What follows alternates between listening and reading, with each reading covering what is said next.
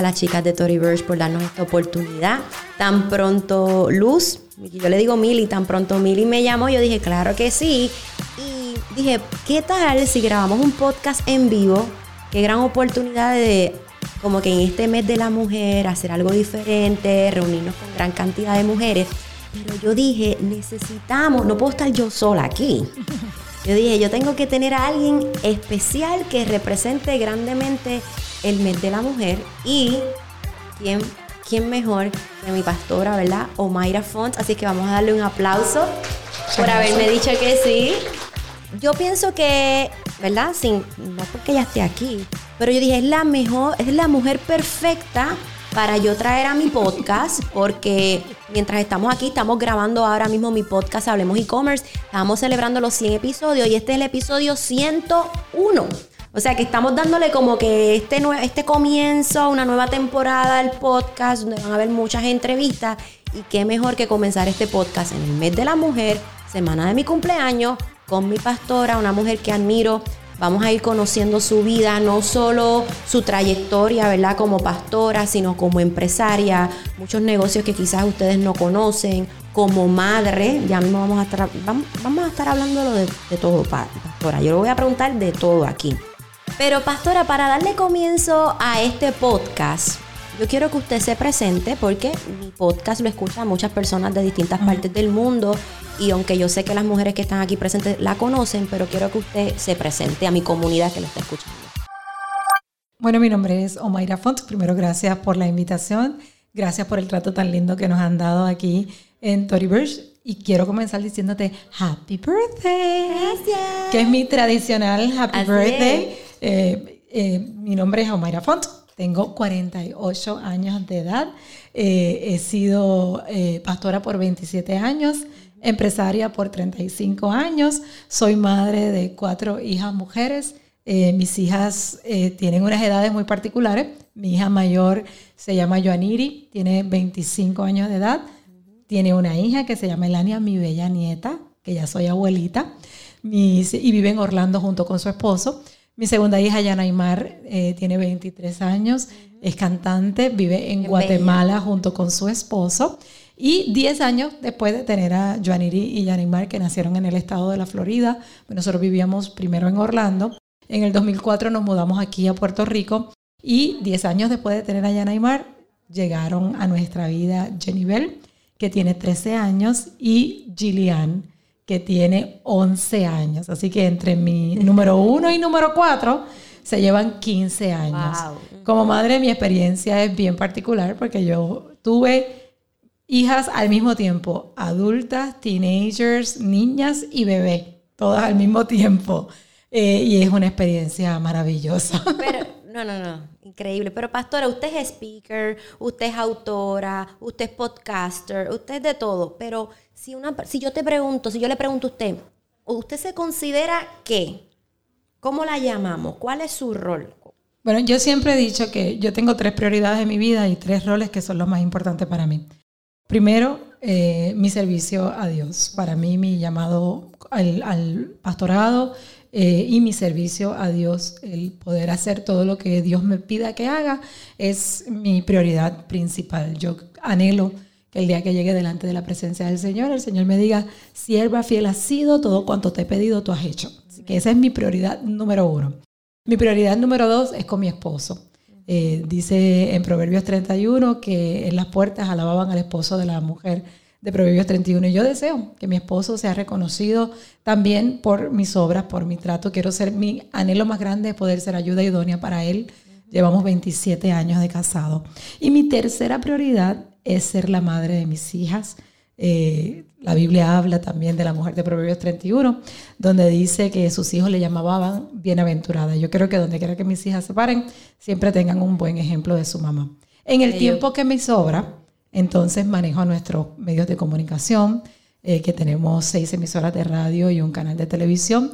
En el tiempo que me sobra, entonces manejo todo el staff de la iglesia. Yo administro eh, varias iglesias, todo nuestro ministerio, estoy a cargo de la parte de las finanzas y eh, uno se ve feo, ¿verdad? Pero las iglesias tienen eh, departamentos de mercadeo, departamentos de social media, y yo dirijo todas esas alas dentro de eh, nuestro ministerio. En el tiempo que me sobra hago el podcast que hemos tenido, hemos estado número uno. En, inglés y en español. En 30 países diferentes y ha sido un grande reto. En el tiempo que me sobra escribo los libros. Ahora mismo soy la autora número uno de Whitaker House en español y soy la primera autora que mueven del grupo de español al grupo de inglés. Siempre pasa al revés. Los autores americanos, cuando ya son un gran éxito, entonces le dicen, vamos a publicar uno de tus libros en español. Pero en mi caso, yo soy la primera autora que el grupo de español tiene una cantidad de ventas que entonces me pueden mover eh, al grupo de inglés.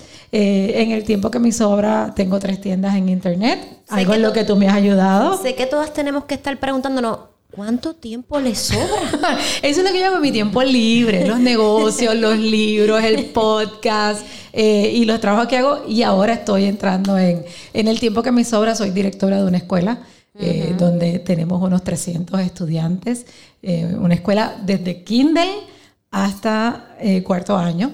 Así que eso lo hago en el tiempo que me sobra. Pero mis tres prioridades principales es Dios, mi esposo y mis hijas. Me encanta. Vamos a hablar un poquito del emprendimiento. Sí. ¿Desde qué edad estás emprendiendo y cuál fue ese primer proyecto que te lanzaste como empresaria? Pues fíjate, yo vengo de una familia de empresarios, mi papá y mi mamá comenzaron un negocio en el balcón de nuestra casa. Vienen de padres que ambos eran empresarios.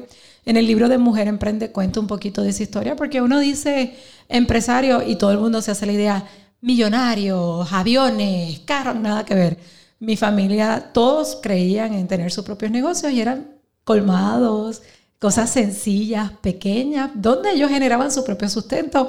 Eso no los hace menos empresarios. Eh, mi papá y mi mamá decidieron comenzar un negocio. Mi papá es una persona muy inteligente eh, en términos de ingeniería, tiene como, como ese cerebro de genio eh, en cuanto a inventar las cosas que no existen electrónicamente Tú le das 10 minutos a mi papá y él dice, mm, ok, esto se puede hacer así, papá, y lo hace. Eh, y así pues comenzó un negocio en el balcón de su casa cuando mi mamá ya tenía cuatro hijos, eh, mi hermana mayor estaba en la escuela, yo tenía cuatro añitos y tenía dos hermanitos más pequeños. Y con nosotros tres, mi papá y mi mamá empezaron un negocio ahí en el balcón de mi casa. Siempre me crié en ese contexto, nunca supe lo que eran unos papás que salieran a trabajar, regresaran. O sea, siempre me crié en ese contexto y mi papá siempre en su corazón era bien, bien empresario, bien de prosperar, bien de crecer. Hay una frase que él siempre dice que es mejor tener una onza de negocio que una libra de trabajo. Yo me creí con eso. Eh, a los 12 años ya yo quería tener mi propio negocio porque yo trabajaba en el negocio de mis papás y ayudaba. Y mi papá vendía radios, alarmas de auto. Y en el negocio de mi papá siempre iban a pedir cassettes de música. Y él no vendía cassettes de música. Y yo todos los días que venían todos los suplidores, estaba allí todo, yo le dije a papá, papi, déjame vender los cassettes de música a mí. Yo los hago, yo me encargo, yo tengo el display, yo me aseguro de tener aquí cassettes de música. Y entonces él me dijo, pues está bien, hazlo. Y yo cogí con mi chavito que siempre ahorraba, hice mi primera compra, puse mi rack, yo todavía me acuerdo de mi rack con todos mis cassettes de música, con todo lo que yo hacía. Eh, después con el dinero que me gané de eso me compré una máquina de vending machine y se la puse allí en el negocio de mi papá. Yo, papi, aquí los clientes están ahora esperando por las cosas, no tienen un refresquito, no tienen nada. Déjame comprar una máquina de vending machine y dentro del negocio de mi papá le seguí montando corners. Se llaman corners, Verónica. Le seguí montando, le seguí montando esquinitas y cosas. Y así eh, emprendí de la mano de mis padres a los 14 años yo me quedaba sola a cargo del negocio de mi papá con 30, 40 empleados, todos varones. Y cuando mis papás iban de viaje, yo no iba a la escuela, pedía un permiso especial, me quedaba a cargo del negocio de mis papás y desde entonces siempre emprendí, siempre tuve negocios, ventas, he tenido librería, he tenido tiendas de ropa, tiendas de ropa de niños. ¿Qué te puedo decir? Inversiones, propiedades, pero para que ustedes vean que la pastora, o sea, que desde niña, desde, que nació, vio, ¿verdad? En, en, su mundo lo que les rodeaba era literalmente el emprendimiento. En mi caso fue totalmente diferente, porque a mí me habían dicho, tú tienes que estudiar, sacar buenas notas y conseguir un trabajo estable y seguro. Y por eso es que yo empiezo a estudiar ingeniería y trabajé por cuatro años en una agencia de gobierno, algo que vamos a estar hablando más adelante, pero es para que vean que no importa si te hayas criado desde niña en el emprendimiento, en los negocios, o si finalmente tú querías seguir la ruta y ser empleada, de todas maneras, si verdaderamente tú lo deseas, tú puedes llegar a esa meta que tú quieras, a ese emprendimiento, ese negocio, lo vamos a estar hablando más adelante. Pastor, usted tiene cuatro libros, es Mujer Valórate, Mujer Sueña, Mujer Crea y Mujer Emprende. Fue una metodología que usted creó de cuatro, o sea, de como que de cuatro fases, en qué se inspiró, que por qué Mujer Valórate primero, después Mujer Sueña, crea y emprende. Bueno, yo he creado contenido para mujeres desde el año 1998 cuando hice mi primera conferencia para mujeres en el centro de la Florida. Y siempre, por causa de mis hijas, por causa del ministerio, me he mantenido en contacto con las necesidades de la mujer. A través de la iglesia, pues siempre he predicado, creado las conferencias, programas de televisión, eh, conferencias internacionales. Y por eso muchas casas editoras me preguntaban, ¿tienes un libro? ¿Quieres escribir un libro? Pero en, en ese momento yo estaba muy ocupada con mis tiendas. Yo tuve cuatro tiendas al mismo tiempo en dos centros comerciales aquí y en Plaza Las Américas. Eh, era mucho trabajo y yo decía, no, no quiero escribir nada ahora, no, no tengo nada en mi corazón.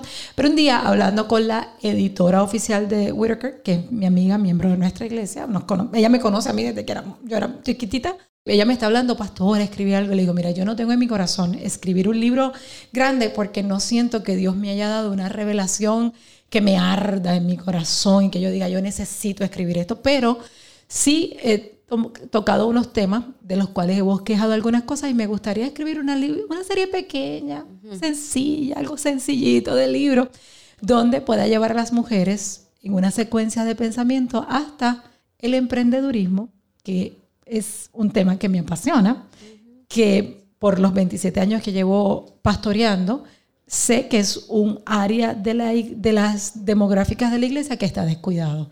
Tú vas a una iglesia, Siempre hay ministerio para los niños, siempre hay ministerio para los prejuveniles, siempre hay ministerio para los jóvenes, siempre hay ministerio de caballeros, ministerio de matrimonio, ministerio para las mujeres, pero nunca se atiende el grupo de personas empresarios, como son ustedes, como muchos de los que están aquí en el día de hoy, que tienen una mentalidad especial, unas necesidades especiales.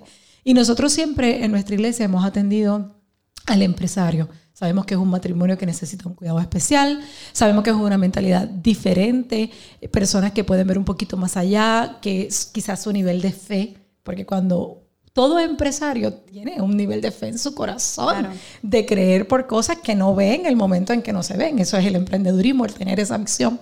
Eh, y siempre hemos tenido eh, ese cuidado especial.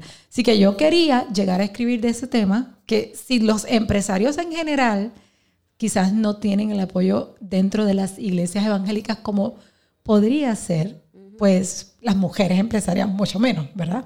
Así que yo quería tocar el tema del valor, que para mí es la base de todas las cosas, porque en el tema del valor, en ese primer libro, yo trabajo con nuestra relación con Dios, de donde viene nuestro verdadero valor, y con reconciliar las experiencias de nuestro pasado porque cuando una mujer se desvalora, se desvalora siempre por las experiencias del pasado, no por las experiencias del futuro. Nunca una mujer dice, ay, cuando tenga 25 años voy a cometer este error y desde entonces ya no voy a creer tanto en mí. Eso no pasa. Siempre es por las decisiones que hemos tomado, las experiencias negativas que hemos vivido, la gente que nos ha engañado, que nos ha mentido, que nos ha prometido villas y castillas y no ha cumplido. Entonces, ese tema era importante para mí crear ese fundamento. Para entonces, cuando ya no estoy atada por mi pasado, cuando ya mi relación con Dios está en orden, entonces yo puedo mirar a mi futuro. Y no hay mejor manera de mirar a nuestro futuro que a través de nuestros sueños, a través de comenzar a ver las cosas que no conozco, que deseo, que Dios ha puesto en mi corazón. Cuando ya puedo ver mi futuro, desde donde estoy hoy hasta mi sueño, hay un camino y es el camino de la creatividad. Ahí es cuando ya yo no estoy atada por lo que pasó, lo que me hicieron, lo que me dijeron, eh, lo que tuve que vivir. Todo el mundo ha vivido experiencias difíciles y negativas. Pues entonces mi mente empieza a pensar, ¿cómo puedo hacer desde donde estoy hasta ese sueño que tengo, ese anhelo que tengo, ese deseo que tengo en mi corazón? Y eso se alcanza a través de la creatividad, que es una ciencia, el desarrollar nuestra creatividad. Para entonces, si ya he desarrollado mi creatividad, pues vamos a monetizarla, vamos a emprender, vamos a producir algo con ella. Vamos a comenzar con Mujer Valórate y de hecho, de los cuatro libros, Mujer Valórate y Mujer Emprende son de mis favoritos, pero Mujer Valórate fue bien especial para mí porque te iba a preguntar cuál es la razón principal. Yo veo que mucha mujer no logra todo lo demás porque no sabe cuán capaz puede ser para lograr cualquier cosa que se le meta en la cabeza. Y nosotros por default, por predeterminado, yo le digo a una mujer, oye, qué lindo tienes tu cabello hoy. Nena, si está todo grasoso, muchacha, esto está... O uno le dice, oye, qué linda esa blusa. Nena, esto es bien viejo. O sea, nosotros tendemos todo el tiempo como que a minimizarnos, a boicotear nuestros proyectos con nuestra mente. ¿Por qué usted entiende? Yo creo que ella nos contestó la pregunta, pero ¿por qué usted entiende que se le hace tan difícil y complicado a la mujer valorizarse? Muchas razones. Primero, hago el paréntesis de que yo contesto todo lo contrario. Yo lo sé. A mí cualquiera me dice, qué bonito tienes el pelo. Y yo siempre digo, nunca lo he tenido feo. Siempre ha estado hermoso, siempre ha estado así. Y me gusta propagar esa mentalidad. y muchas mujeres de la iglesia me han dicho, yo he empezado a contestar así como usted contesta. Así es como debemos contestar. Claro. Debemos contestar con nuestra estima bien arriba, bien felices, bien contentos, motivando a los demás. Yo creo que a la mujer específicamente, culturalmente se nos ha enseñado como un poquito de falsa humildad. Se nos ha enseñado que tenemos que ser sumisas, que tenemos que ser humildes, que tenemos que ser poquitas cosas. Y la realidad es que eso no conduce a nada. Fue Dios quien nos hizo maravillosa, fue Dios quien nos hizo un ser único. No hay valor más grande que nosotros podamos recibir que no venga de nuestra relación con el Señor cuando entendemos todo lo que la Biblia dice que nosotros somos. Entonces podemos construir una estima correcta nunca, porque la propia Biblia dice que nunca tengas mayor valor de ti que el que debes de tener. Siempre debe estar en línea con la palabra de Dios y eso yo nunca lo voy a sacar. Pero, como te dije, ese libro era importante para erradicar esos pensamientos de a veces falsa humildad o que no nos han construido seguridad. Muchos de nuestros hogares no, no, y yo vengo de un hogar en donde mis papás siempre, usted quiere hacer esto, hágalo, usted puede, usted tiene la inteligencia para hacerlo, te vamos a ayudar, vamos a estar ahí. Mi familia es una familia que se apoya todo el tiempo. Quizás mi cultura familiar es un poco diferente a la de muchas otras personas que a veces viven en culturas familiares donde hay riñas entre hermanos, hay madres que le tienen celos a sus hijas eh, o padres que le tienen celos a sus hijos y son culturas un poco diferentes. Y uno tiene que sacar la cabeza fuera del agua de esas experiencias, mirar un poquito más allá. El libro del valor ha sido el más que ha gustado. Cuando yo lo escribí, yo le pedí dos cosas al Señor. La primera, yo le pedí que cuando la gente lo leyera, sintiera que yo estaba hablando con ellos. Yo no quería escribir un libro que fuera un libro así teológico, difícil de entender. Eh, yo procuré que fuera como una conversación. Y gracias a Dios, mucha gente me dice, ay, pastora, cuando yo lo leí, yo sentí que usted estaba hablando conmigo. Ese era mi anhelo número uno. Y mi deseo número dos era escribirlo en un contexto en donde si lo estaba leyendo una jovencita de 14 años pudiera recibir algo de parte de Dios. Y si lo estaba leyendo una jovencita de 85 años, también pudiera recibir algo en su corazón de parte de Dios. Y igual así ha sido el insumo que he recibido. Usted sabe que, pastora, voy a hablar un poquito de algo quizás controversial. Vamos. Pero durante todos estos años eh, se ha puesto lo de que no, que nosotras las mujeres eh, nos han quitado, nos han limitado aquí, nos han limitado allá. Yo estudié ingeniería, yo me pasé con hombres, me rodeé de hombres. Yo nunca me he sentido menos por ser mujer. Nunca he sentido ni en mi empleo de que me han tratado diferente por ser mujer. Y si hay un lugar donde yo no me siento cómoda, porque quizás fue porque fui mujer, yo me muevo. Yo me muevo, yo no me quejo, yo no lloriqueo, es que soy mujer, yo simplemente me muevo y busco mis oportunidades. En la iglesia, lo más que se ve son pastores hombres, es una realidad. ¿Usted se ha sentido alguna vez intimidada o que no ha obtenido ciertas oportunidades por ser mujer? Voy a dar la misma opinión tuya, poco popular. Eh, yo creo que en algún momento no muy lejano, yo voy a escribir un libro hablando de, la, política de la posición de la mujer. Yo creo diferente a la mayoría de las feministas, con toda sinceridad.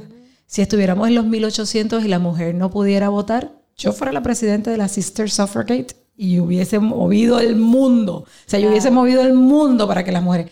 Pero ese no es el contexto en el que las mujeres vivimos en el día de hoy. Al igual que tú, yo eh, tuve muchas posiciones en, en empresas de telecomunicaciones, que son mundos dominados por hombres, en posiciones de venta, posiciones de gerente. Jamás se me cerró una puerta por ser mujer. Dentro del contexto de la iglesia, que nuestra cultura pastoral, o sea, la mía y la de mi esposo, nosotros ambos somos pastores de la iglesia, ambos somos los pastores principales, lo que en, en nuestro mundo se llama el senior pastor. Y a mí nunca, nunca un líder, un pastor, un ministro me ha faltado el respeto por ser mujer. Y al día de hoy, que llevo 27 años predicando la palabra de Dios, nunca en la vida, nunca se me ha cerrado un altar porque digan, no, porque ella es mujer, no puede predicar aquí. Eso a, a mí. Jamás me ha pasado. Con eso no estoy diciendo que nunca ha pasado en ningún círculo religioso. Por supuesto que sí. Y yo veo el mundo como tú. Yo no creo que a mí la maternidad me haya cerrado una puerta. Y tengo cuatro. No creo que el cuidar a mi matrimonio me haya cerrado una puerta ni en el mundo empresarial ni nada. Y he tenido un matrimonio feliz por 27 años. No o sea, nunca me he tropezado con esas cosas sino todo lo contrario.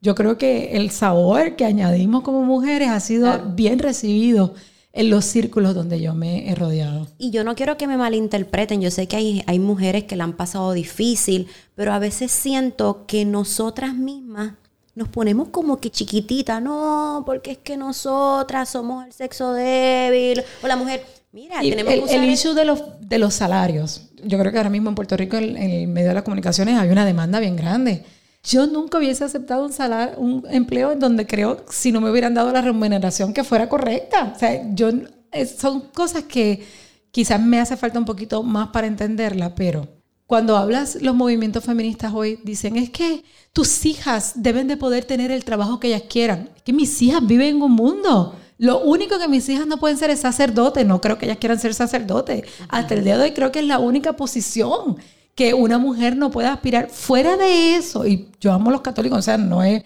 pero es la única posición. O sea, no, mujeres presidentes hemos tenido en un montón de naciones, vicepresidente, en todas las esferas de la política, no ha habido una posición política que una mujer no haya ocupado. En la industria del comercio, no ha habido una posición que una mujer no haya podido ocupar. Entonces, esos pensamientos hoy vienen de un ala izquierda de política, que no creo que estamos aquí para hablar de eso, y el movimiento feminista hoy no defiende a las mujeres, porque no veo ningún movimiento feminista defendiendo a las mujeres que son asesinadas en el vientre de su madre antes de nacer. Nadie defiende la vida de esas niñas. Nadie está defendiendo los títulos que nuestras mujeres dejan de ganarse en las Olimpiadas porque se ha abierto la puerta atentando en contra de la propia biología. O sea, son temas bien profundos que podríamos estar aquí ahora hablando. No creo que lo queremos hablar. Pero en algún momento creo que voy a escribir acerca de esos temas para educarnos, para tener un contexto correcto y para tener una perspectiva un poquito más justa en cuanto a lo que es la vida de una mujer hoy en día. Me encanta este tema. Deberías escribir el libro. Em, dentro de Mujer Valórate también hablas, y me encanta porque estamos en Toryverse, que mejor que aquí.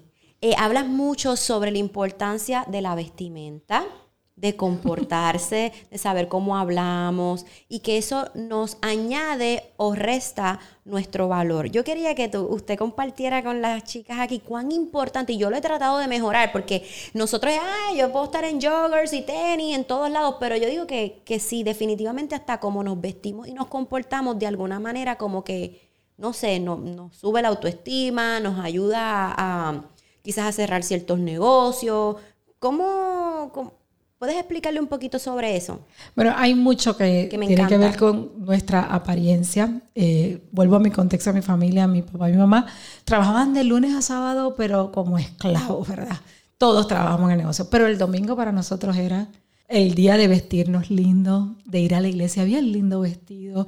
Eh, mi mamá tenía cuatro niños pequeños, entre mí, el uno y el cuatro, hay seis años. O sea, mi mamá casi tuvo un bebé todos los años. Y yo recuerdo que mi mamá nos peinaba, nos vestía, eso no podía haber un cabello fuera de lugar.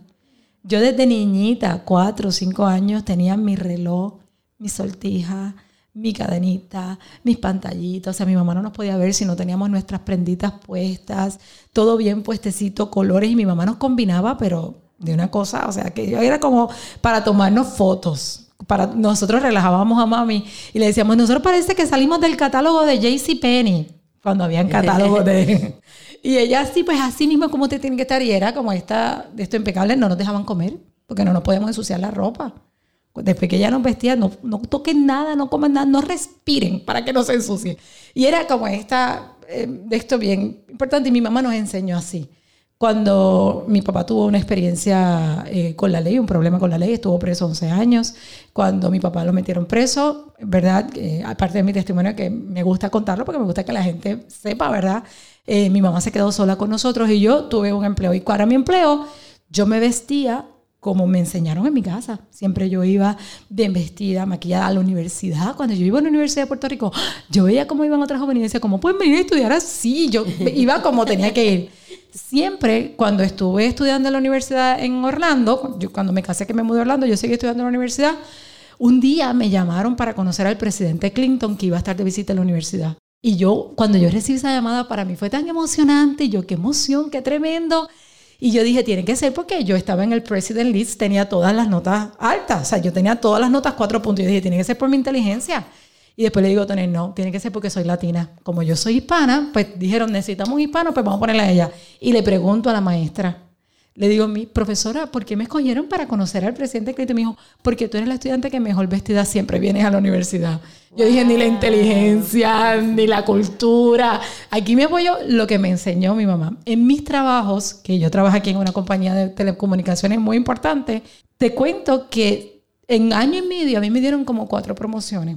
Y un día yo llegué a la conclusión que era por cómo yo me vestía, porque yo me vestía para esas posiciones cuando tuve la franquicia de Karen Millen, el primer año que yo llegué eh, a trabajar con la franquicia de Karen Millen, inmediatamente me promovieron un grupo de los 220 y pico de franquicieros que habían.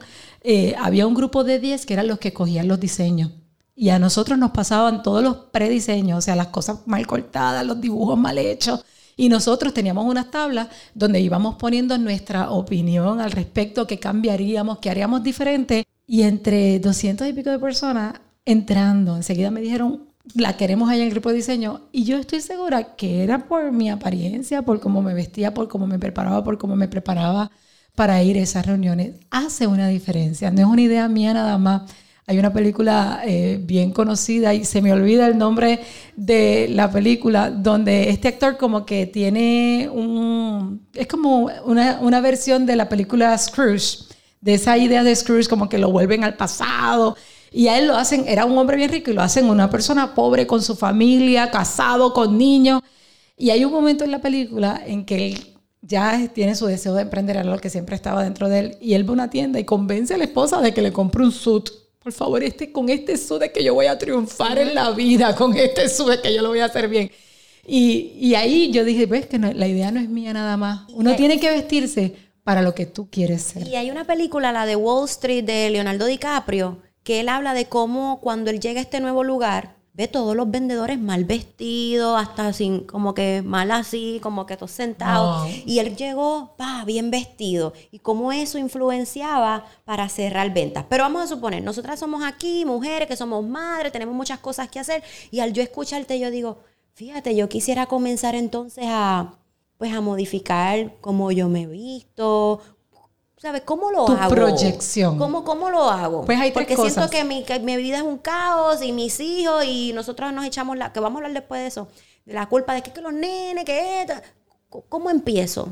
Número uno, con tu cuidado personal. Yo creo que hay belleza en todos los cuerpos, en todos los rostros, en todo, ¿verdad? Y uno tiene que aprender a encontrar tu propia belleza. Eh, y aprender a manejarlo. ¿verdad? A mí se me hace difícil a veces cuando digo personas que yo no me sé peinar, tengo que ir al beauty. Yo aprendí a peinarme y si puedo ir al beauty, bello. Pero si no, me peino yo misma y me arreglo. O sea, uno tiene que tener un conocimiento básico de tu arreglo personal donde tengas tu cuidado personal. Número dos, cómo te proyectas, ¿verdad? Porque decimos, ay, si, si toda mi ropa y todo lo que yo uso es de Tory Burch, claro que me voy a sentir así. Cuando no tenemos el presupuesto para eso, con lo que tenemos, tú te puedes proyectar correctamente y puedes tenerlo arreglado, planchado, combinado, que te sientas bien. Siempre debemos sentirnos bien y nunca se trata de la moda, no se trata de lo que está ahí, no se trata de lo que sea más costoso, se trata de lo que yo, I can afford, de lo que yo puedo pagar, que no esté pagando los 20 años después con una tarjeta, o sea, el presupuesto que tengo y voy a hacer lo mejor con eso.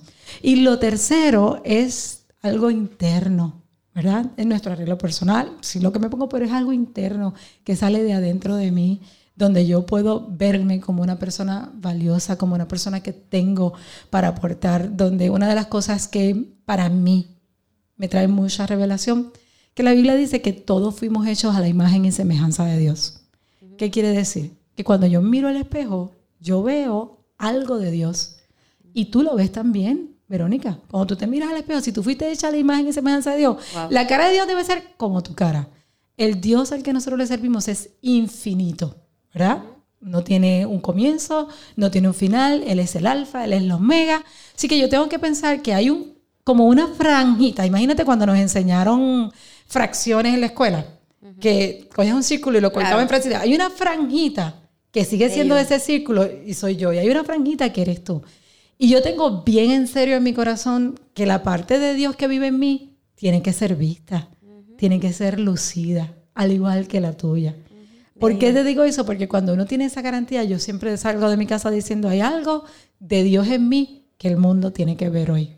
Qué bello. Y cuando tenemos ese pensamiento, eso sale de adentro y no sale de canciones de mujeres que a mí no me inspiran en nada.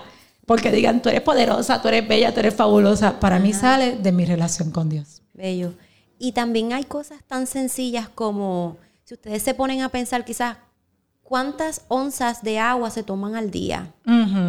Y eso es algo tan tonto. Es simplemente andar con tu botellita de agua, tomar más y, todas las ventajas que tiene el agua. Y yo empecé a comprarme mis productos de skincare para por la noche. ¿Cuánto te toma una rutinita? Cinco minutos por la noche cuando el nene se durmió, Emma ya está viendo Netflix y yo prendo una vela, y comienzo a sacar mi rutina de skincare. Si tú quieres que te hable de cosas de vanidad, yo te voy a decir las dos cosas que yo, son, para mí son indispensables. Yo tengo que tener las uñas pintadas. Yo. Puedo estar sin maquillaje, pero yo tengo que tener las uñas pintadas. Eso para mí es bien, bien importante. De hecho, es tan importante que a veces cuando paso un mal día, mi esposo me dice, ¿por qué no te vas y te pintas las uñas? y con todos los talentos que tengo, nunca he desarrollado el talento de pintármelas sin que se me dañen. Ok no me pasa, o sea, yo me la puedo pintar, puedo estar 10 horas así, con los dedos así. Cuando me muevo se me dañan. Entonces no sé qué tengo que hacer para que no se me dañe. Así que yo toda la vida he ido a pintarme las uñas. Y yo, si tengo las uñas pintadas y tengo el cabello limpio, yo me llevo el mundo de por medio. dentro de mí eso es lo que yo necesito. para las personas que están escuchando este episodio de podcast y las que están aquí, trata hoy de irte, ¿sabes qué? De hoy en adelante, aunque sea algo, voy a ser diferente o voy a comenzar mi rutina por la noche o por el día. Yo, por ejemplo, yo tengo una cremita por la mañana, ¿verdad? Ese moisturizer que siento que si no me lo pongo todas las mañanas, como que mi rostro no está refrescado. Qué rico. Son moverías que son toquecitos para ti. Vamos a hablar de otra cosa bien importante y es de la gente que nos rodea. Uf. Usted me enseñó algo bien importante. Yo siempre me metí en la cabeza que el emprendimiento era solitario, que yo iba a ser un lobo solitario, que las cosas no se le pueden contar a nadie, porque no todo el mundo te quiere ver bien. Y cuando yo hablé con la pastora y la conocí, ella me dijo, yo tengo muchas amigas. Yo tengo muchas mejores amigas. Y yo por dentro, ¿cómo uno tiene mejores amigas? Si a mí me han enseñado que tú vas a contar tus amigos con los dedos de, la, con una, con, ¿cómo es? Con los dedos de una sola mano. Ajá. Sin embargo, me he dado cuenta y durante estos meses que lanzamos el libro, que hemos lanzado muchas cosas, yo dije, wow, hay mucha gente que me quiere y que me han ayudado y que me han formado en algo. Es más, hasta la gente que no me ha hecho bien, ¿Te ha formado en algo? Así es que fueron importantes. Le pregunto, ¿cuán importante ha sido eso para usted? Y si esas personas que le rodean, por ejemplo, mira, Verónica, a mí me han formado, yo tengo amigas que me ayudan en esta área, yo tengo amistades que me ayudan en esta otra área. ¿Cómo, cómo es eso con usted?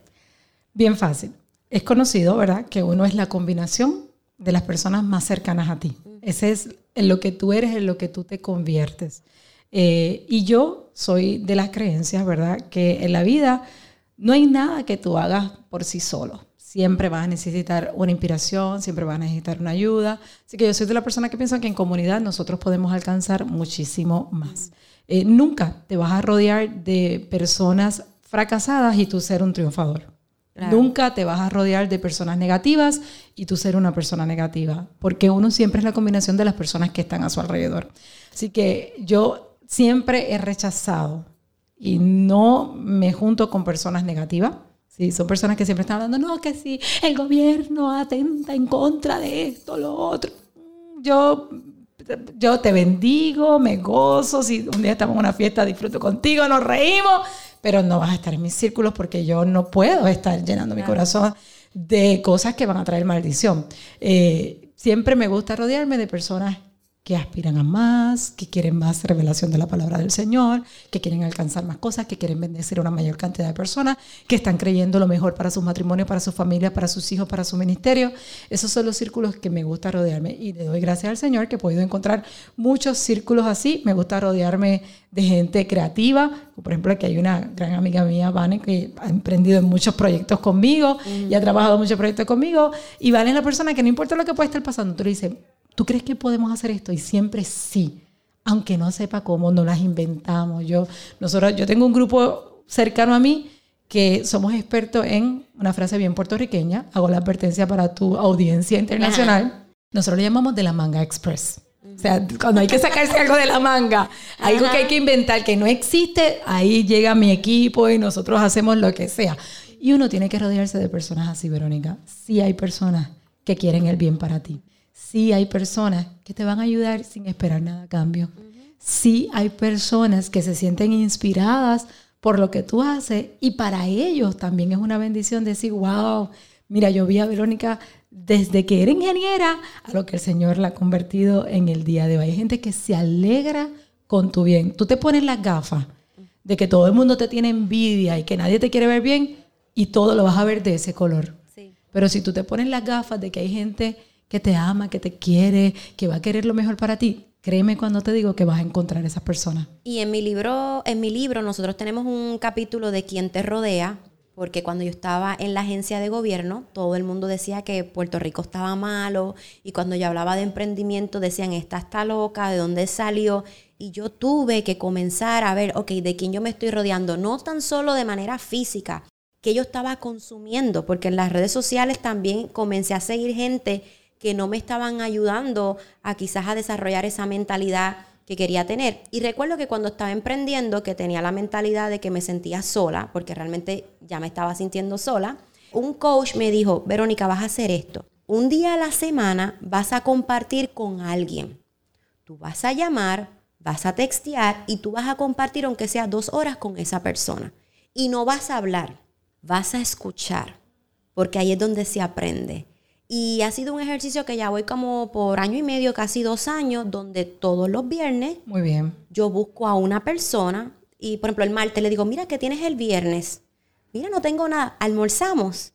Y así he podido ir cultivando relaciones, porque nos han metido en la cabeza que las mujeres no podemos trabajar en conjunto, que somos unas envidiosas, bochincheras, que no queremos lo mejor para los, para los demás. Y de verdad, eso no es cierto tú, eh, mi recomendación es que verifiques como que ese núcleo, cinco personas por lo menos que puedan pensar igual que tú, que tengan la misma la misión, la convicción y ve cultivando esa relación. ¿Hace cuánto no invitas a alguien a darte un café? Yo no tomo café, pero me doy el chocolate. Tú eres de esa gente salvaje que salen así.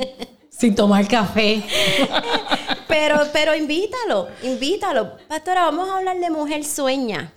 En Mujer Sueña hablamos de la generación de sueños, de que no es lo mismo tener un deseo, también tener una meta, porque un sueño eh, que no tiene una acción se queda en un simple deseo, pero necesitamos meta, pa, pa, pa.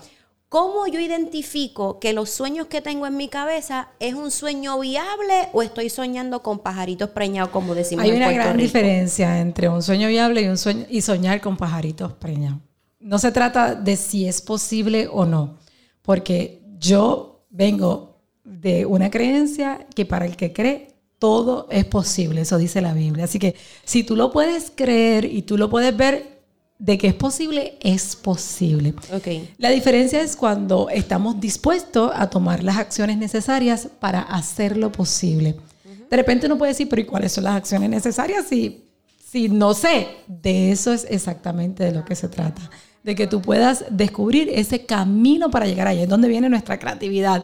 Pero si tú estás dispuesto a tomar las acciones necesarias para que sean posibles, por ejemplo, tú sabes un proyecto que me surgió esta semana, huge, eh, y el primer pensamiento que siempre viene a nuestra mente cuando viene un reto grande a nuestra vida es, eso no va a ser posible. Y ese pensamiento yo, por mi revelación de la palabra de Dios, yo digo, si digo que es imposible, eso no, tiene que ser posible. ¿Cómo lo hago posible? Y cuando tú estás dispuesto a dar esos pasos necesarios y entonces integras las cosas que uno confunde por sueño, las metas. Cuando tú integras y tú dices, bueno, de, de A a B, yo tengo que hacer A.1, A.2, A.3, A.4. Hay un trabajo, una inversión que uno tiene que hacer aquí. La inversión se hace aquí y se hace aquí, se hace en tu mente, ¿verdad? Para los que están escuchando y se hace en tu corazón. Cuando tú haces esa inversión dentro de ti, entonces tú vas a empezar a ver las posibilidades. Claro. Si te encierras a ver las imposibilidades, nunca vas a alcanzar nada. Tú empiezas a ver las posibilidades. Esto podría ser posible. Y en el camino de las posibilidades, a veces encontramos un desvío, a veces encontramos una roca de frente y por un caminito un poquito más largo lo podemos alcanzar o a veces nos encontramos con un shortcut, nos encontramos con una manera más fácil de llegar. Pero eso va a suceder si hay una búsqueda, si hay un deseo, si dentro de mí yo estoy en la disposición de que I'm gonna make this happen no matter what. Algo bien importante y que me encantó del libro fue de la tentación de enterrar los sueños. Y me encantó ese tema porque hay muchas mujeres que me dicen, no lo voy a hacer ahora porque tengo los niños pequeños. O no lo voy a hacer ahora porque el niño está adolescente o no lo voy a hacer ahora porque imagínate, ya a esta edad, ¿para qué yo voy a hacer esto? Y entonces ya yo digo que no importa en qué etapa te encuentras, entonces estás buscando una excusa para no hacerlo. ¿Piensas que es una excusa? ¿Es miedo? ¿Falta de desorganización? ¿Qué usted cree que es lo que provoca que las mujeres literalmente no se sienten y se desarrollan, o sea, no, no se sienten y se organicen a pensar, a soñar para luego crear y emprender? Dos cosas. Primero, recuerdo siempre un predicador en nuestra iglesia que dijo una vez, y algo que me tocó, uf, yo lo sentí eso tan fuerte, yo lo sentí como una daga en mi corazón, que dijo que los cementerios están llenos de libros que nunca se escribieron y de sueños que nunca se realizaron. Y cuando yo recibí eso en mi corazón, yo dije, uy, el día que yo llegue delante de la presencia del Señor, como te dije, quiero haber hecho todo lo que Dios me haya pedido, quiero haberme desbordado, quiero haber dejado suficiente legado, suficiente ejemplo, suficiente motivación para mis hijas y para todo el que quiera, ¿verdad?, aprovecharse de eso. Pero la gente entierra sus sueños porque ven las imposibilidades, porque ven las excusas y no ven las posibilidades y no se ponen dentro de sí cómo puedo hacer que esto pase. Esa es la pregunta que nosotros nos tenemos que hacer siempre en nuestra vida. ¿Cómo yo puedo hacer que esto sea posible? Si, si mi mente lo puede concebir y en mi corazón yo lo siento que puede ser posible, ah, tiene que haber alguna manera en que yo lo pueda hacer. ¿Cómo yo puedo hacer que esto sea posible? Y en inglés se dice, no sé cómo se dice en español, se dice trial and error. Tú intentas una cosa, no te sale, intentas la segunda, no te sale, intentas la tercera, no te sale, intentas la cuarta, no te sale.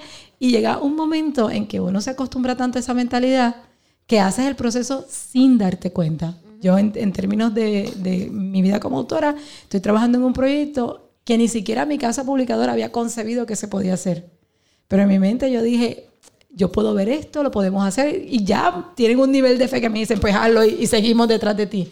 Así debe ser. Llega un momento en que ya se convierte en fácil. Al principio no es fácil. Ahí uno tiene que disciplinarse a uno mismo. Nunca esperes que alguien venga de afuera a darte la palmadita, a darte el empujón, a darte la palabra. Cuando esa gente llega, Perfecto. gloria a Dios, levanta tus manos y di gracias Señor que tú me amas tanto. Pero si esa gente no llega, usted lo hace por usted misma y usted se motiva y usted se impulsa y usted se empuja y usted se anima y usted misma se aplaude y usted misma se celebra. sabes que una de las prácticas que yo hago anualmente y las recomiendas en el libro es lo del vision board, el tablero de sueño. Y yo cuando llegué a mi primera meta económica, yo había puesto esa cantidad en un tablero, figuras públicas con las que he trabajado estuvieron en ese tablero o la casa de playa que pude obtener, todo lo que yo deseaba, yo lo puse en un tablero. Y yo sé que no es que el tablero va a ser mágico, el tablero hace magia, Verónica. Tú no puedes tener, tú no puedes llegar a un lugar que tú no puedas imaginar. y cuando tú tienes ese tablero delante de ti, que tú, solo que tus ojos lo vean constantemente, eso es lo que entra en tu subconsciente. Y eso está probado científicamente. Por eso, por eso decía, pero que, como yo digo, el tablero quizás no es que tú lo toques y te da magia, ¿verdad? Pero que es esa visión de que tú estás todo el tiempo mirando y dices, wow, yo voy para allá, yo quiero lograr eso. Y hay diferentes tipos de tableros. Por ejemplo, una de las cosas que nosotros hacemos es poner el background o el desktop de tu computadora, colocar un collage de las imágenes que quieres, ah, ¿verdad? De lo que quieres lograr. O también lo puedes poner de pantalla en el celular. Pastora, ¿hay algo que usted recuerda que haya puesto en ese tablero y se logró? Todo, todo lo que he puesto en mi tablero de sueños. Mi experiencia más grande con el tablero de sueño ha sido en un momento bien difícil de nuestra vida. Mi esposo y yo tuvimos una situación financiera en el ministerio, una deuda pequeñita de 27 millones de dólares que nos tocó ahí resolver una chuchería. Y fue una situación legal eh, muy fuerte, muy grande. Nueve años estuvimos peleando en corte por ese caso. Y en mi tablero de sueños, que en ese momento, ahora yo lo tengo en la computadora, eh, ¿verdad? Y lo tengo en la computadora, en el iPad, en el celular, y, así lo veo todo el tiempo. Pero en aquel momento, hace tantos años atrás, era todo mi closet. En mi habitación, entre mi habitación y el baño, tú pasas por los closets de nosotros. Y todo el closet estaba lleno de fotos y cosas, era nuestro tablero de visión. Y yo recuerdo que en aquel momento un día yo oraba y lloraba y decía, Dios mío, Señor, tú nos tienes que ayudar a terminar con este problema, a salir de esto. Y yo recuerdo haber tomado, Otoniel, yo nunca fui a los juicios ni nada. Entonces mi esposo venía siempre hablando de la jueza, la jueza, la jueza, la jueza. Y un día yo dije, yo voy a poner esto en el tablero de visión. Y busqué en Google jueza. Y me salió una mujer. Y tenía el mallete así señalando para un lado. Entonces yo puse en mi tablero de sueño, el, esa mujer le puse para el mallete donde ella señalaba, puse el logo de la iglesia bien grande. Y para donde ya no miraba, puse el logo de los dos bancos contra los que peleamos. Y lo puse bien chiquitito casi invisible. Entonces yo decía, cada vez que pasaba por ahí oraba, yo decía, nosotros somos David. Ellos pueden ser Goliat y pueden tener todos sus abogados, pero nosotros somos más grandes en el Señor. Y había días bien difíciles que no recibíamos buenas noticias, que no dormíamos, y yo siempre pasaba por ahí, yo decía, Señor, tú nos vas a dar favor y gracia, porque tú eres más grande que el banco, Señor, tu testimonio está de por medio, yo sé que tú estás haciendo la obra. Me ayudaba mucho en ese momento. Eso fue algo para mí bien, bien, bien importante. De chiquita, un día unas nenas en la escuela me dijeron algo que me hizo sentir mal, me hizo llorar. Y yo recuerdo que yo escribí la frase contrario a lo que ellas me decían y lo puse en mi espejo. Yo tenía como nueve años. Lo escribí y lo puse en mi espejo en mi casa. Y yo antes de salir para la escuela siempre leía esa frase para mí, ¿verdad? Yo decía, tú eres así, tú eres así. Y siempre me iba como con esa estima. Y de ahí fue que yo, yo no lo aprendí, ¿verdad? En, libros de nada. Sino que de ahí empecé a poner cositas de mi espejo y después se convirtió en una tablita y después se convirtió en la puerta del baño y después se convirtió... Y yo sigo pegando cosas eh, así por todos lados. Eh, algunos religiosos evangélicos me critican porque yo hablo de eso también en el libro, porque dicen, no, eso es nueva era, eso... La realidad es que en Habacuc Dios dijo, escribe la visión para que corras con ella. Así que de Dios nosotros podemos recibir que tenemos que aprender a escribir nuestra visión y eso es un tablero de sueños. Me encanta. Por muchos años me metí en la cabeza de que yo no era creativa. Yo decía, no, porque es que yo no soy muy creativa, yo soy estratégica, pero yo no soy muy creativa, yo soy mala. Y una muchacha que era estudiante mía me dijo, Verónica, tú eres súper creativa. Y yo, ¿tú crees? Y me dice, Verónica, tú eres bien creativa. Y yo creo que lo mismo, nos metemos en la cabeza, es que yo no soy muy creativa.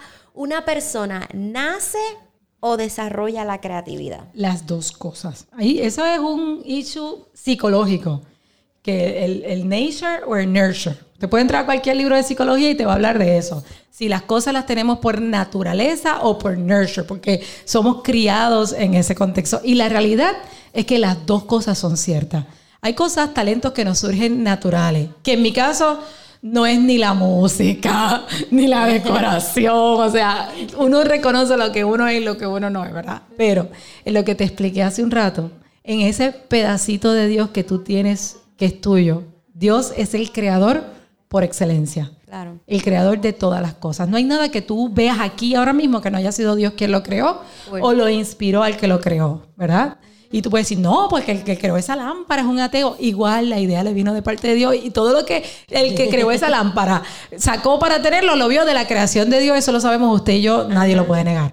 Entonces, dentro de nosotros, ¿por qué tenemos que empeñarnos en esforzarnos en ver lo que no somos? Ay, que yo no me visto tan bonita, ay, que yo no me peino tan bonita, ay, que yo no decoro tan bonita, ay, que yo no sé tener mi casa tan bonita. Y no podemos ver lo que sí yo puedo hacer, lo que sí yo puedo aportar. Y en esa creatividad que tengo, la que sea, que en mi caso, en mi caso, me sale con ideas para producir dinero. Ahí yo tengo un talento increíble. Me sale con las cosas de la cocina. A mí yo, tú me das cuatro ingredientes, yo te cocino algo con eso, algo bueno, y vas a ver bueno también. Me gusta mucho eh, cocinar. Eh, y en términos de un plan, tú me dices, mira, Omaira, queremos para tal fecha haber alcanzado esto, y yo voy ahí, ta, ta, ta, ta, ta, ta, ta, ta. Esto es lo primero que tenemos que hacer, esto es lo segundo. Ahí es donde se desarrolla mi creatividad, en crear estructuras, en crear, eh, ¿verdad?, Eh, esos pasos para hacer cualquier cosa. Esa es la mía, esa es mi creatividad, esa me funciona.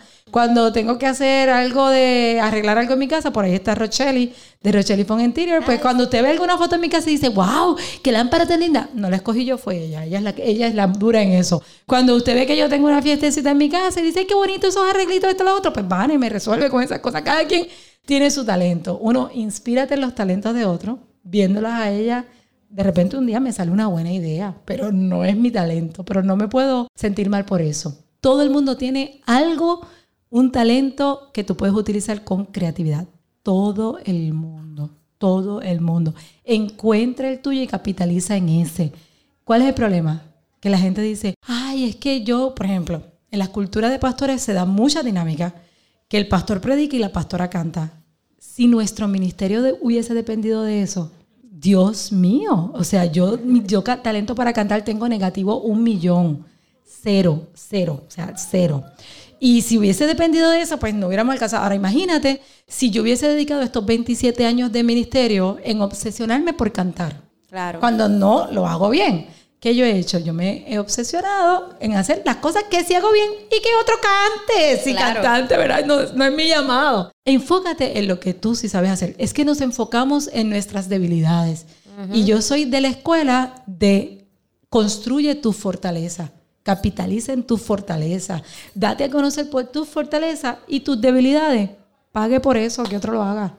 Me encanta. Vamos a hablar ahora de dos cositas fuertes. O A la mujer no le gusta hablar de dinero. La mujer tiene un problema con hablar de dinero. La mujer se cree que mientras más tenemos dinero no somos humildes. Tienen una mezcla aquí de que hay que ser pobre para ser humilde. y Entonces si tengo dinero, pues no es humilde. De hecho, hay veces que cuando decimos, no, eh, eh, mis papás tenían una casa pequeña, bien humilde.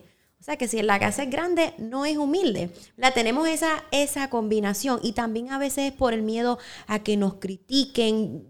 Yo he tratado de entender por qué a la mujer le cuesta tanto hablar de dinero. Usted como pastora, también sé que ha sido bien difícil eh, para algunas personas, pero ¿y por qué ellos hablan de prosperidad y el dinero? Y, pero mira, ellos son pastores y tienen esto y tienen lo otro. ¿Cómo ustedes han manejado eso? Que vamos a hablar ya mismo de la crítica, pero ¿qué tú opinas del, del- de, de eso, del dinero y la mujer y ese, ese reguero? Yo no tengo problema con hablar de dinero.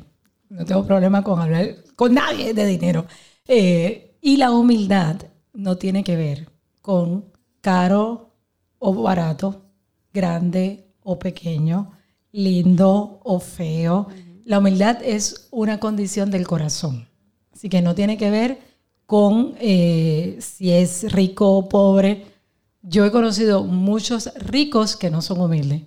Y he conocido mucha gente que no tiene dinero y no son humildes. He conocido mucho. O sea que la humildad no tiene que ver ni con un estatus social, ni con una cantidad de dinero en el banco. Tiene que ver con una condición en el corazón. De eso se trata. Entonces, hay que como que remover esa palabra humildad de esas conversaciones, porque no tiene nada que ver con humildad. En cuanto a temas financieros, pues fíjate, no sé cuántos de ustedes han visto que en los colmaditos en Puerto Rico siempre tenían aquí no hable de dinero, de religión y de política. ¿Cuántos han visto eso, cierto? Sí, en todos lados. Yo creo que todo ser humano debe informarse de la política de su país, porque siempre nos va a afectar.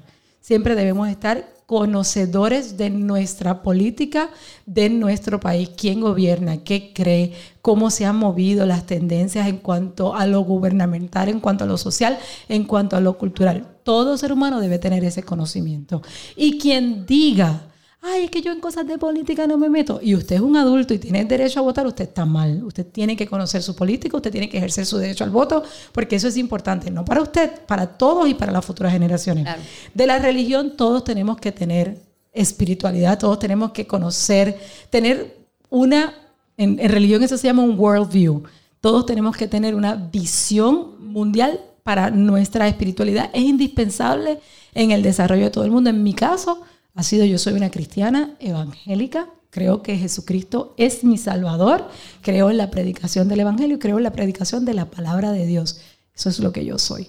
Pero todo el mundo necesita eso y todo el mundo necesita saber y tener conocimiento de finanzas porque no conozco a nadie que viva de gratis y que no le cueste a alguien. O sea, la vida cuesta, la vida cuesta.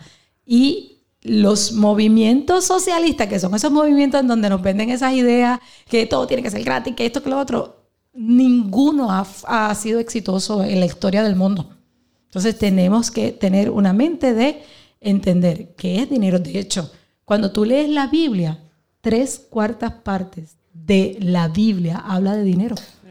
No es oración, no es ayuno, es dinero lo que se habla. La Biblia es uno de los mejores libros donde tú puedes entender principios financieros. De hecho, Dios tiene unos principios financieros establecidos para sus hijos. Y cuando tú sigas los principios financieros establecidos en la palabra de Dios, no conozco a una persona que diga, yo seguí los principios financieros de la Biblia y fracasé. No conozco a uno. El 100% tiene éxito financieramente. Y uno de los consejos que les quiero que quiero que se lleven es no teman en querer más dinero, no teman en hablar de dinero, no teman en decir, ¿sabes qué? Yo me merezco la prosperidad. Para mí, yo a mí me encanta, al igual que la pastora, hablar de dinero. Leo libros financieros, leo libros del control de finanzas, del manejo de finanzas, así es que es un punto bien importante. Vamos y si me dejas decir algo más del dinero, en términos del dinero, el problema es que la Biblia, hay gente que dice, es que la Biblia dice que el dinero es el raíz de todos los males. Nunca, la Biblia no dice eso, la Biblia dice que el amor al dinero es la raíz de todos los males. Y el dinero no es bueno ni tampoco es malo. El dinero no tiene eh, espíritu, no tiene personalidad. El dinero se convierte en la persona que lo tiene. Por ejemplo, tú me das a mí un millón de dólares y yo me voy a encargar de con eso construir iglesia, Biblia, libro, evangelizar, llevar comida a los necesitados. Eso es lo que yo haría con un millón de dólares. A lo mejor una persona con un millón de dólares no haría eso, lo usaría en droga, lo usaría en alcohol, son sacaría a sus amistades y lo usaría incorrectamente. Entonces, yo soy de las personas que digo, mientras más dinero tengamos los hijos de Dios, menos dinero le queda al mundo para hacer cosas incorrectas. Me encanta. Otra de las cosas que nos limitan al crecimiento, nuestro crecimiento, es el qué dirán. Fue una de las cosas con las que yo tuve que trabajar, lo hablo fuertemente en mi libro, porque he sido criticada desde que estaba en la agencia de gobierno y quise emprender, cuando comencé a emprender, luego cuando crecí, y ahora, ¿verdad? Que gracias a Dios la marca sigue creciendo, uno sigue siendo criticado. A veces uno es criticado hasta por la familia, por las personas que se suponen que te apoyen. Y hay personas, porque las mujeres me escriben, que no han logrado sus sueños o no han logrado sus metas porque el esposo le criticó tal cosa o porque las primas se la están relajando porque dijeron esto. Y recuerdo, pastora, nosotras una vez nos reunimos el 31 de diciembre. Nunca voy a olvidar ese día porque era despedida de año. Y yo estaba en una crisis porque a mí me estaban criticando, se formó un revolú en el internet Y para que vean la importancia de quién uno se rodea, la pastora cuando me contó todo la que la critican a ella diariamente, fue como un Verónica, pequeño saltamonte. Como que, como que lo tuyo no es nada. A mí me ha pasado esto, esto, esto, esto y lo otro. Y aprendí mucho, de hecho, de, de corazón, pastora, y Emanuel lo sabe. Aunque vamos a hablar ahorita de los hijos y eso, cuando a mí me, me pasa una, una situación, ya sea con el nene, ya sea financiera, ya sea de crítica, una de las cosas que hago es cómo mi pastora hubiese reaccionado ante esta Ah, situación. qué lindo. Y de verdad digo. ¿cómo la pastora hubiese hecho esto? Por ejemplo, lo de la situación de que me tengo que ir de viaje y el nene está en casa, que vamos a hablar de esa parte de la culpa.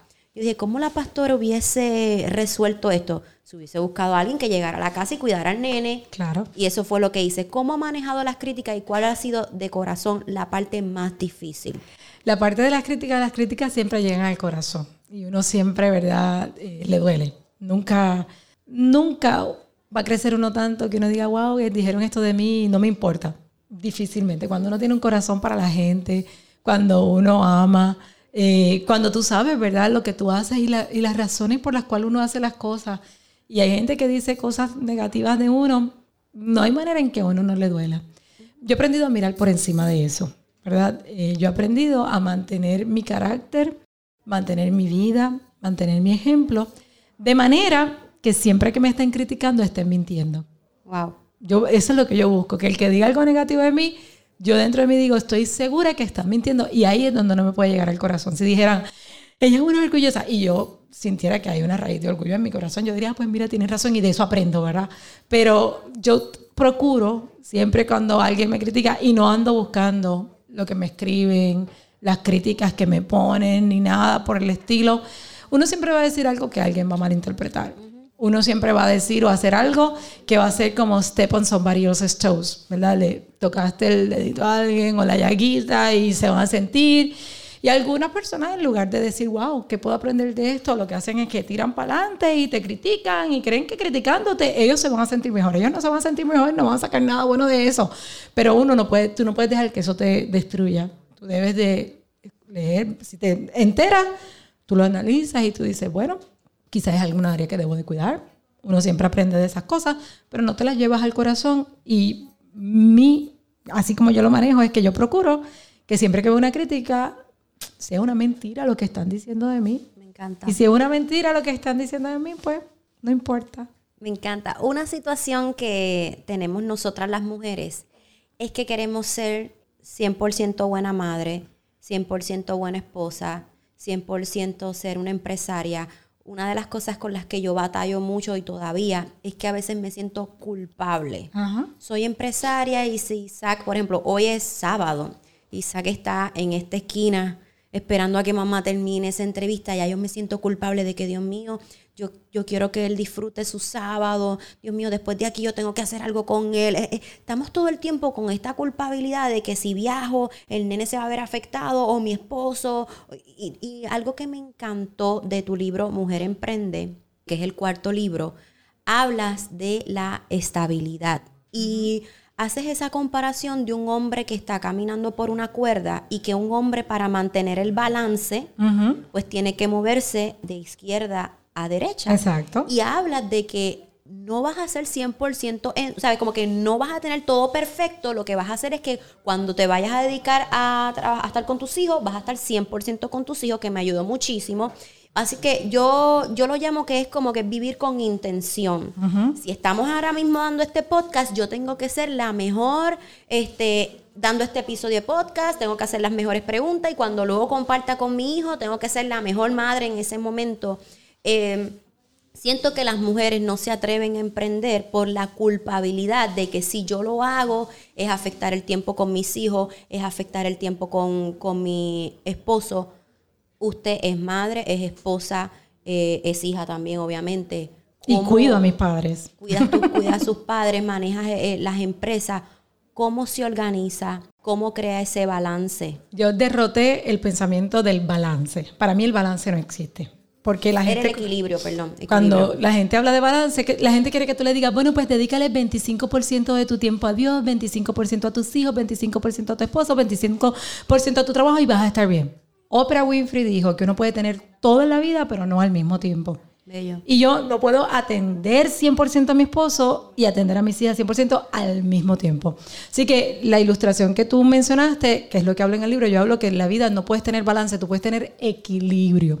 ¿Y qué es el equilibrio? Nuestra vida es como una cuerda floja. Tú estás aquí en el punto A y quieres ir al punto B. Y si tú has ido a un circo, tú sabes que no hay emoción en que ese malabarista camine bien derechito por el medio y llegue bien lindo al otro lado. La emoción está en cuando se cae para un lado y tú crees que se va a caer y, hace, y tú oyes la gente abajo ¡ah! cuando se mueve por un lado y cuando se mueve para el otro. Eso es equilibrio. Ese malabarista no va a llegar si está buscando balance, llegar balanceado al otro lado. Si quiere llegar derechito con todo así, eso no va a pasar. Para tú cruzar en esa cuerda floja de un lado a otro, tiene que hacer ese equilibrio moviéndote de un lado a otro. Y así es como tiene que ser la vida. Hay momentos, Verónica, en que la iglesia requiere el 100% de mí. Por ejemplo, ayer yo tuve un día que toda la tarde yo me tuve que dedicar 100% a atender asuntos de la iglesia. ¿Y que yo hice? Yo me encargué de que mis nenas tuvieran algo. Gracias a Dios lo que hago la iglesia lo hago con Otoniel. Pero mi enfoque tiene que estar 100% ahí. Hay momentos en que mi enfoque tiene que estar 100% en mis negocios. Y hay momentos en que mi enfoque tiene que ser 100% para mis hijas. Y hay momentos en que mi enfoque tiene que ser 100% para mi esposo. ¿Dónde está la clave? En tu identificar cuándo tienes que darle qué enfoque a qué. ¿Por qué? Porque nuestro deseo emprender a veces pensamos que todo el tiempo se lo dedica a mi negocio. No, hay que sacar tiempo para el esposo, a solas, hay que sacar tiempo para los hijos, hay que sacar tiempo para ti, para, tú, para tú tener tiempo a solas, para poder eh, eh, eh, crecer, hacer las cosas que te gusten, disfrutar también de tu vida, porque no podemos dedicarnos a trabajar y a ser maravillosas para todo el mundo y no ser maravillosas con nosotras mismas. Entonces ahí es donde está la diferencia. Y en mi casa, mi familia sabe, ¿verdad? Eh, cuando estamos en momentos importantes, yo les dejo saber a mi familia, necesito que me den un tiempo, estoy trabajando con esto, voy a cerrar la oficina, voy a estar aquí encerrada dos horas, o estos próximos tres días voy a estar en tal lugar, voy a estar trabajando con esto. Pero siempre me encargo de que ya sepan, hay un plan para ustedes, no me desconecté, no me olvidé, siempre me pueden llamar, siempre voy a estar aquí. Pero ya, y gracias a la edad que ya tienen todas mis hijas, pues ya entienden un poquito más. Y cuando yo estoy con ella, mi 100% es para ella. En el libro de Mujer Valórate yo se lo dedico a mi hija favorita. Y las cuatro son mis favoritas. Y las cuatro se creen que son mis favoritas. Y entre ellas tú las oyes que dicen, no, la favorita soy yo, la favorita soy yo, porque yo trato así a cada una de ellas. Yo les hago sentir que son mis favoritas y cuando yo estoy con ella, cuando el día que yo no esté, ellas van a decir, wow, de verdad, de verdad, yo era la favorita de mami. Se lo van a creer cada una. Porque esa es la relación que yo tengo con cada una de ellas. Y con mi esposo lo mismo, o sea, mi tiempo para él es para él. En la iglesia, cuando yo estoy metida en la iglesia, es la iglesia. Y cuando estoy metida en los negocios, es los negocios es dar, no es el balance de tanto por ciento, aquí es dar 100% en todo. La clave está en saber cuándo te toca dar de tu 100% a qué. No podemos culminar este podcast sin hablar del miedo. Porque van a decir, pero eso se escucha lindo, todo lo que nos estás diciendo, yo tengo un montón de ideas en la cabeza, pero como que me da un miedo, me da un miedo a saber si estoy preparada, me da un miedo a saber si voy a poder manejar esto, me da un miedo en si esto va a ser viable, tantas cosas que nos dan miedo. Has creado tantos proyectos y uno te mira desde lejos, te ves tan segura todo el tiempo. ¿Ha habido algún proyecto que tú dices, yo estaba bien asustada, pero yo estaba muerta del miedo. ¿Ha pasado eso? Con todos, con absolutamente todo. Desde el día que me casé, que al otro día nos fuimos a la ciudad de Orlando a comenzar a pastorear, yo en mi vida había hecho nada, lo que tenía que ver con iglesia, en cada negocio, en cada trabajo, con el nacimiento de cada una de nuestras hijas, Dios mío. Pero yo aprendí que el miedo y la fe son lo mismo. Son exactamente lo mismo en dos direcciones diferentes. La fe es la certeza de lo que se espera, la convicción de lo que no se ve. ¿Y qué es el miedo? La certeza de que cosas negativas te van a pasar y la convicción de que esas cosas malas te pueden pasar. Pues yo he aprendido a, en lugar, cada vez que la misma fuerza que tú puedes tener en decir esto no va a funcionar, esto va a salir mal, yo no sirvo para esto, es la misma fuerza que tú puedes hacer en ver lo positivo. Yo voy a poder hacerlo, Dios me va a dar la fuerza, Dios me va a dar la sabiduría, las cosas van a aparecer de donde tengan que aparecer y creer por las cosas positivas. Así que es lo mismo. En cada asunto que tú le tengas miedo, no va a haber diferencia en creer por fe. Es lo mismo, exactamente la misma fuerza, en lugar de una dirección, para la otra dirección. Fíjate, yo controlo mis, mis miedos recordando logros pasados y me encanta siempre estar preparada. Tú sabes que hay gente que dice, no, mientras más estemos a última hora, yo soy persona que mientras, ¿cómo es que trabajo bajo presión? Yo soy una persona que tengo que tener mucha estructura, todo se tiene que hacer con tiempo. Si yo tengo un evento y yo me siento con miedo, yo digo, aún no te has educado todavía, o sea, no te has preparado bien. Yo soy una persona que tengo que llegar a un lugar, dar el 100%. Por ejemplo, antes de yo tener esta entrevista, días antes, ya yo me he leído los cuatro libros. De todas maneras, yo estudié los cuatro libros. En que esos cuatro libros se acercan al mío. ¿Cuáles son las preguntas claves que toda mujer desea escuchar? Tiene que haber una preparación. Pastora, para culminar, ¿qué es lo más que disfruta de emprender? ¿Y qué es lo que usted entiende que le hace falta hacer a Omaira Font? Porque lo ha hecho de todo. Lo ha hecho todo. Lo más que me gusta de, emprender es lo que dice Isaías 23, 18. Disfrutar del bien de mi trabajo. Lo más que me gusta desprender es poder disfrutar con mi familia del bien de nuestro trabajo y poder disfrutar en bendecir a otras personas con el bien de mi trabajo. Eso es lo más que me gusta de emprender. Eh, el trabajo de emprender, sacar números, planificación, estrategia, mercadeo, todo eso, pues eso es trabajo como todo el mundo. Pero yo siempre me visualizo en el final y, y es ese momento del disfrute, del logro, de la alegría, de el poder decir, sí podemos hacer esto, sí podemos pagar una carrera universitaria, sí podemos eh, complacer el corazón eh, con las cosas que queremos hacer. Eh, así que esa es mi parte favorita de emprender. ¿Qué me ha faltado hacer? Ahora mismo estoy en un proyecto de algo que fíjate, hace como 8 o 10 años sembramos una semilla para eso y en ese momento yo quería hacerlo y no se dio pero ya obviamente el sueño no estaba enterrado, estaba en pausa. Eh, y ahora se abre esa puerta y todo ha sido bien rápido. Le doy gracias a Dios porque esta semana, precisamente te lo decía el miércoles, finalmente me siento retada con algo. Qué bueno. Eh, me siento con algo que creo que va a ser, eh, yo manejé la marca de, de Karim Milen y me han llamado de muchas marcas en Europa y todo. Y yo, y mi esposo, esta está buena, aquella está buena. Y yo, no lo he sentido en mi corazón todavía. El día que aparezca una, pues a lo mejor, pero no, no es una dirección en la que me estoy moviendo en este momento. Eh, ¿De qué me falta hacer? De las metas que yo me había puesto, hay partes del disfrute que me falta alcanzar. Esas sí, tengo muchas. Eh, en cuanto a emprender, yo creo que he hecho bastante. Siempre hay cosas nuevas que surgen. Y para todo lo nuevo que, salga, que, surja, yo me prepararé y, estaré ahí también. Yo digo que una de las cosas que a mí me ha encantado emprender es dejar el legado a Isaac. Es como que enseñarle a Isaac todo lo que se trabaja hoy, antes de llegar a este lugar en el parking, en el estacionamiento. En serio, me dijo, mamá, antes teníamos poco y ahora teníamos mucho. Y yo, ¿qué cosa? Pues seguidores y yo, ah, sí, antes teníamos poco y ahora tenemos mucho. ¿Y por qué tú crees que mamá antes tenía poco y ahora tiene mucho? Y me dijo, porque mamá trabaja mucho. Muy bien. Y eso es lo que yo le quiero enseñar. yo, exactamente, Isaac. Se trabaja mucho para que podamos disfrutar, se trabaja mucho. Papá, eso le pude enseñar. Yo nada más saber que hoy yo tuve esa conversación con Isaac, nosotros solitos en, la, en el carro, fue muy especial para mí. Pastora, para las personas que están aquí presentes y también las cientos de miles que nos van a estar escuchando en el podcast, aquellos que no tengan una iglesia, pero aquellos que quieran recibir palabra, aquellos que quieran eh, reconocer a Jesús, a Cristo como su Salvador, qué tienen que hacerse, que tienen un website y me encantaría que lo pudieras compartir. Hay un website que nosotros preparamos, se llama unnuevocorazón.com. En ese website hay tres llamados a la acción. El primero, si nunca has reconocido a Jesucristo como tu Salvador, esa es mi fe. Eh, yo me convertí a la edad de 13 años eh, y le entregué mi vida al Señor y he servido dentro del contexto de iglesias cristianas evangélicas por eh, toda mi vida.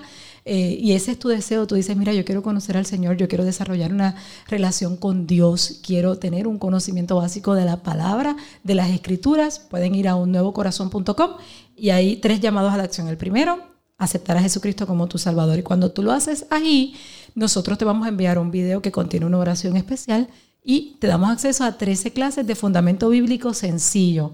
No hay nada de dogmas ahí, simplemente fundamentos bíblicos que toda persona necesita conocer. Segundo llamado, a lo mejor tú dices, yo le sirvo al Señor, pero me encantaría que mis familiares, mis seres queridos le sirvan al Señor. Ahí hay un lugar donde tú puedes poner los nombres de tus familiares y seres queridos y nuestra iglesia se dedica a orar, a declarar la palabra, a creer que en ellos va a pasar lo que dice la Biblia, que el Espíritu Santo, que es quien convence de justicia, de pecado y juicio, va a tener un encuentro con ellos y los va a encontrar para que ellos puedan venir a los caminos del Señor. Y el tercer llamado a la acción es para que seas miembro de nuestra iglesia, ¿verdad? Eh, nosotros tenemos nuestra iglesia aquí en Carolina, Puerto Rico. Los domingos tenemos tres servicios, 8, 10 y 12. Eh, estamos en la construcción de un nuevo templo como Dios se merece, porque lo mejor tiene que ser siempre para el Señor. Y la gente virtualmente, pues sí tenemos una iglesia virtual. Eh, ya tenemos miles de miembros en nuestra iglesia virtual y gracias a la tecnología y que no le tenemos miedo a la tecnología, eh, a través de ciertos canales que hemos preparado para eso, podemos cuidar eh, el desarrollo espiritual y el crecimiento en la palabra del Señor de todos los que quieran. Así que ahí lo van a ver, congregarse con nosotros, ese es el tercer llamado de opción. Y el website es unnuevocorazón.com. Unnuevocorazón.com. Ya saben, pastora, gracias por haber estado conmigo en el episodio 101 de este podcast Hablemos e-commerce. Gracias por decir siempre que sí, eh, más allá de ser pastora, eres mi amiga, mi mentora, sabes el aprecio que te tengo, no tan solo para mí, para por mi familia también. Así que vamos a darle un aplauso a Omaira Font. Thank you, Y esto es todo por este episodio.